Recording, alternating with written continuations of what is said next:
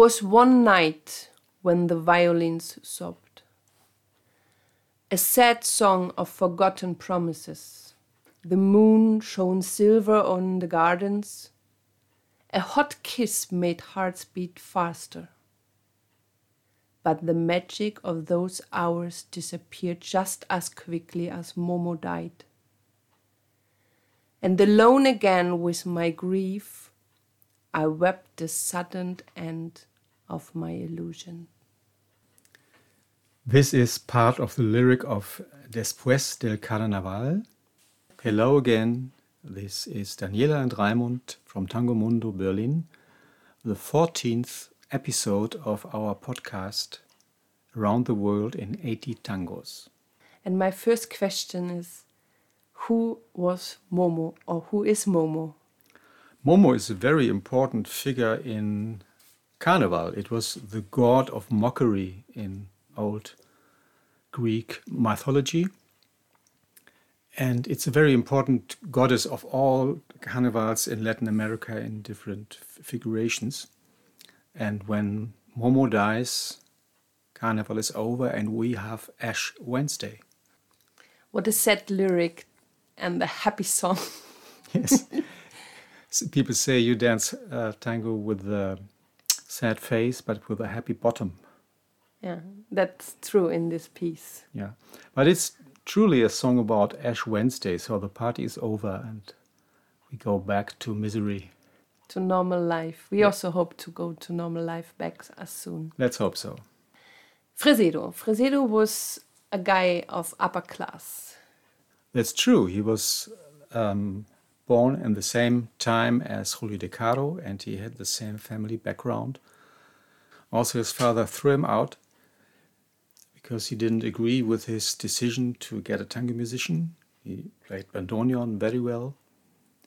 But his mother was a piano teacher, and so he got the right decision so he started very, very early his career. He was 21 when he built his own orchestra.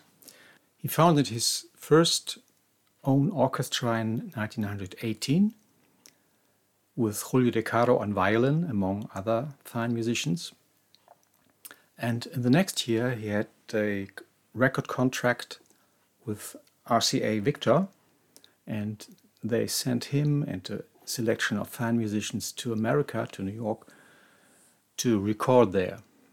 The name of the orchestra was? Was Aristocratic Orchestra Tipica Select. of course.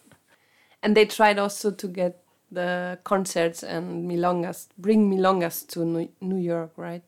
Yes, they, they tried to bring the Buenos Aires habit to New York, to the nightclubs, to create something like a milonga atmosphere, but this failed and they left New York quite frustrated.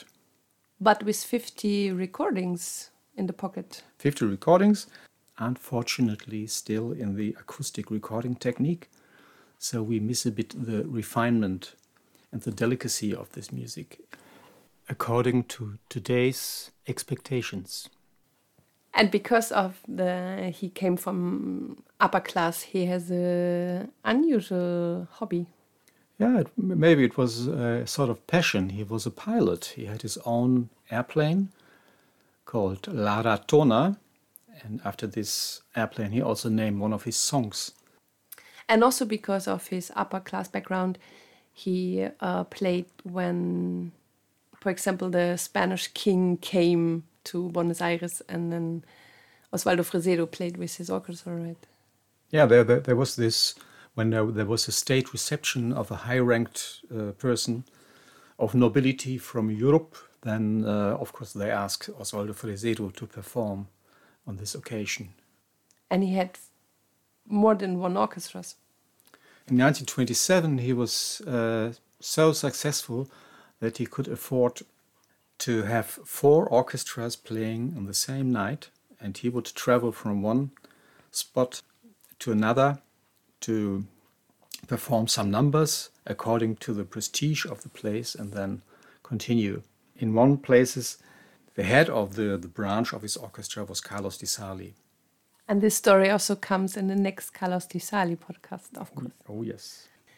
And he also introduced uh, different instruments like canaro to the tango orchestra, right? He was always searching for the evolution of his sound. He was a perfectionist. And for example, he added a drum set to his music played by his brother Raoul to liberate the piano from the rhythmical duties. And also, what you can hear a lot in his music, you might be familiar with it, is the harp or the vibraphone, also sometimes saxophone and all these things. And the aim was always to open the sound, to make it more wide, to make it more symphonic.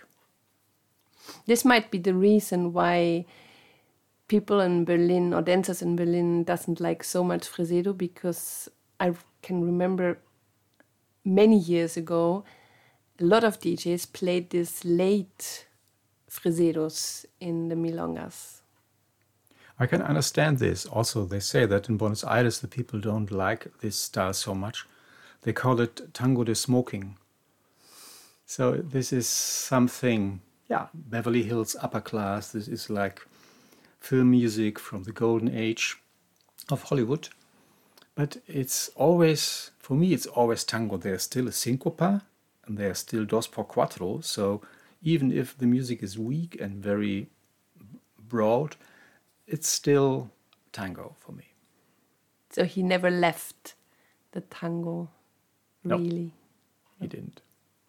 So he recorded many, many years. His recording career lasted uh, 63 years three, until 81, 1981, and he recorded more than 1200 numbers, including a recording where he invited Dizzy Gillespie, the famous bebop player, for a recording Rendezvous à Buenos Aires. And who has the responsibility for this funny music and sad lyrics? His name is Antonio Amuchastegui Keen. It's a mix of a Spanish first name, a Basque second name, and the last name is English. So this reflects the immigration situation in Argentina. And this was our 14th episode of Around the World in 80 Tangos. Thank you for traveling with us through tangos we love, and we hope you had fun. As always, you can listen to the whole pieces we are presenting on Spotify or on YouTube. Daniela and Raimund, Tango Mundo Berlin. Bye bye. Take care, stay healthy, and happy Easter. Fue una noche que lloraban los violines, un triste tango de promesas olvidadas, mientras la luna plateaba los jardines, un beso ardiente en la noche palpitó, mas el encanto de aquellas horas al morir Momo se disipó. Y con mi dolor a solas lloré la muerte de mi ilusión.